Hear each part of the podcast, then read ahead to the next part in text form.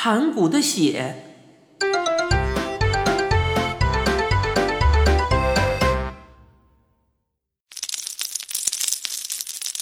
这是比水泥还要坚硬的石头。开始时，它还像橘黄色的水晶，但水晶逐渐浑浊，颜色也迅速消退，很快就变成青灰色的极其坚硬的东西。远处的光团在彩色的水晶里消失了，接下来近处的怪老头也消失了。或许他还用骑马蹲裆式，紧靠着我站立着。可是我没有办法隔着一道石墙看见他，我后悔没在蛋清凝固的过程中不停地摇动脑袋，那样也许会在我脑袋四周撞出一点空隙来，不至于被箍得这般难受。终于，我憋得昏厥过去。我也不知道自己昏死了多久，也许有几个小时，也许有几天，也许是几个月。是一阵巨大的轰鸣和震动弄醒了我，那是石头的崩裂和坠地的响声，是撼动整个宇宙的大地震，它真是惊心动魄呀！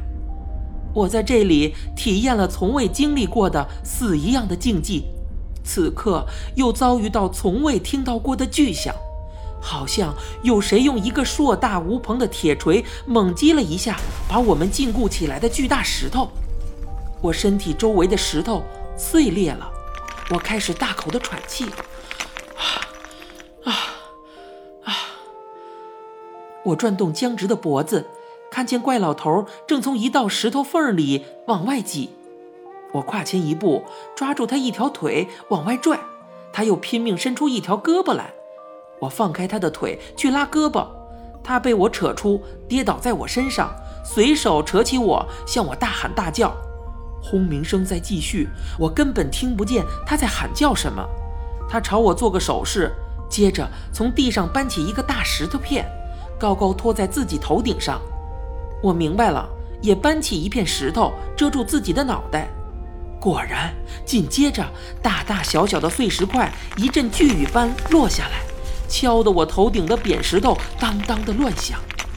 脑袋暂时是保住了。但有的石头砸在我手指上，四周的地上溅起的碎石渣也飞到我的脸上、大腿上，打得我浑身刀割一样的疼痛啊！最糟糕的是，有一块大石头落下来，正砸在我举在头顶上的盾牌上，我双臂支撑不住，被自己的盾牌狠撞了一下头顶，顿时我的脑袋轰的一响，哎呀！我觉得自己已经脑浆四溢了。我直挺挺的仰面倒下，正看见一座大楼般的巨石朝我们落下来。我脑子里一闪，这回算是彻底报销。奇怪的是，那座大楼在接近我们的一刹那，突然降低了速度，就像有一只巨手握住了它，然后把它轻轻架设在我们四周的几块大石头上。这样一来啊，它不但没有砸到我们，反倒成了我们真正的一块大盾牌。只在转瞬间，我们有了一个最安全的掩蔽所。怪老头惊魂甫定的就欢喜的大叫了一声：“呃，他看见我们了。”我问道：“您说谁？”怪老头充满崇敬的喊：“还用问吗？”世界上的第一个人，一个开天辟地的大英雄啊！也许这只是怪老头的想象，不过有件事是清楚的，他无疑也同我们一样被禁锢在坚硬的石头当中。我们太渺小，毫无办法，他却凭着自己巨大的钢铁般强壮的身躯挣脱开来，并且顽强地挺身站起。用一个大铁锤猛击把我们禁锢起的大石块，不过是我刚刚清醒过来时的一种直觉。但是把铁桶一样的石头世界撞得粉碎的，确实就是他。这里也不能排除他在奋力打碎自己身体四周的坚石时，看到脚下两只蚂蚁似的小生命，出于爱心，确实有意用一块石头遮住我们，以免我们被落下的碎石砸成粉碎。怪老头松口气，寻了一块平整的大青石坐下来。并且向我摆了一下手，拍拍身上的空位置。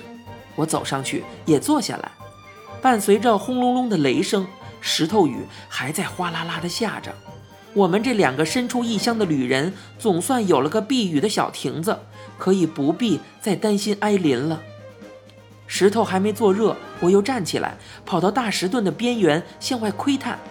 怪老头也随我跑上来，对着我的耳朵大声喊道：“什么也看不见，我试过了。”虽然这么说，他还是一边躲着飞溅进来的碎石块，一边探头探脑地向外张望。我懂他讲的什么的含义。是啊，我多想看见他呀，哪怕只看见他一只脚，甚至一个脚趾也好。但是，不论我朝哪个方向看，都是一片茫茫的大石暴，它们组成了一个厚厚的石幕，把一切都遮挡住了。有一面似乎是个深谷。大大小小的石块直砸下谷底，发出震耳欲聋的轰鸣声。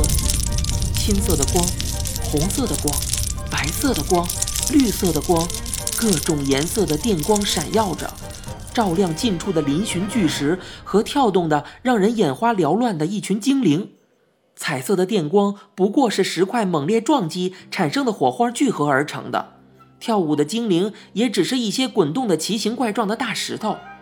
在我出神的时候，一块极大的石头掉在紧挨着我们的一座小山峰上，然后沿着山坡滚落，直撞在我们头顶的大石盾上，竟撞得我们的眼闭锁几乎垮下来。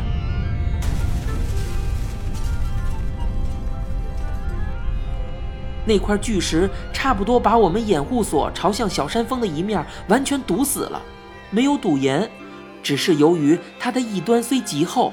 另一端却薄得多，火花照亮怪老头的满脸惊惧。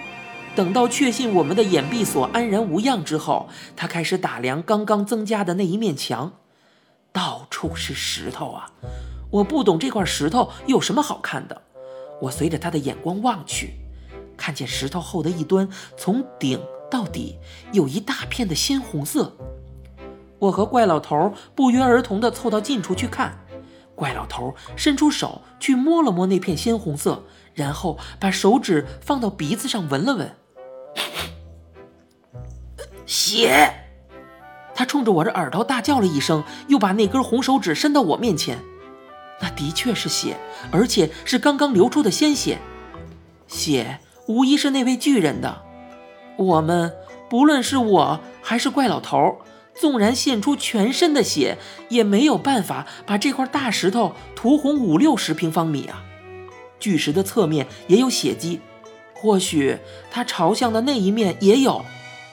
怪老头向我做着手势，还从地上找了一块斧头形状的石块，用手抓住厚的一端。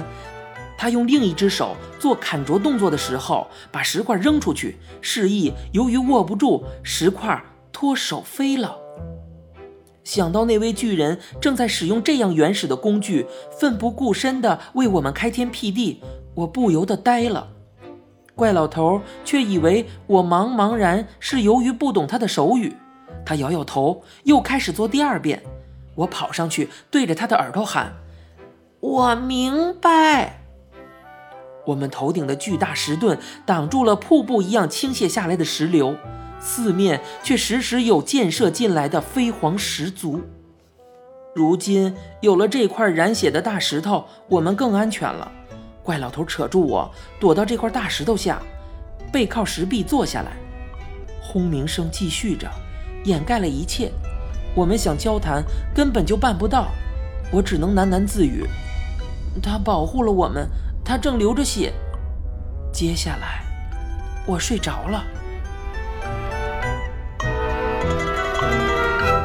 你现在收听到的是由一辆松鼠播讲的《怪老头之漫游奇境》，欲知详情，请听下回。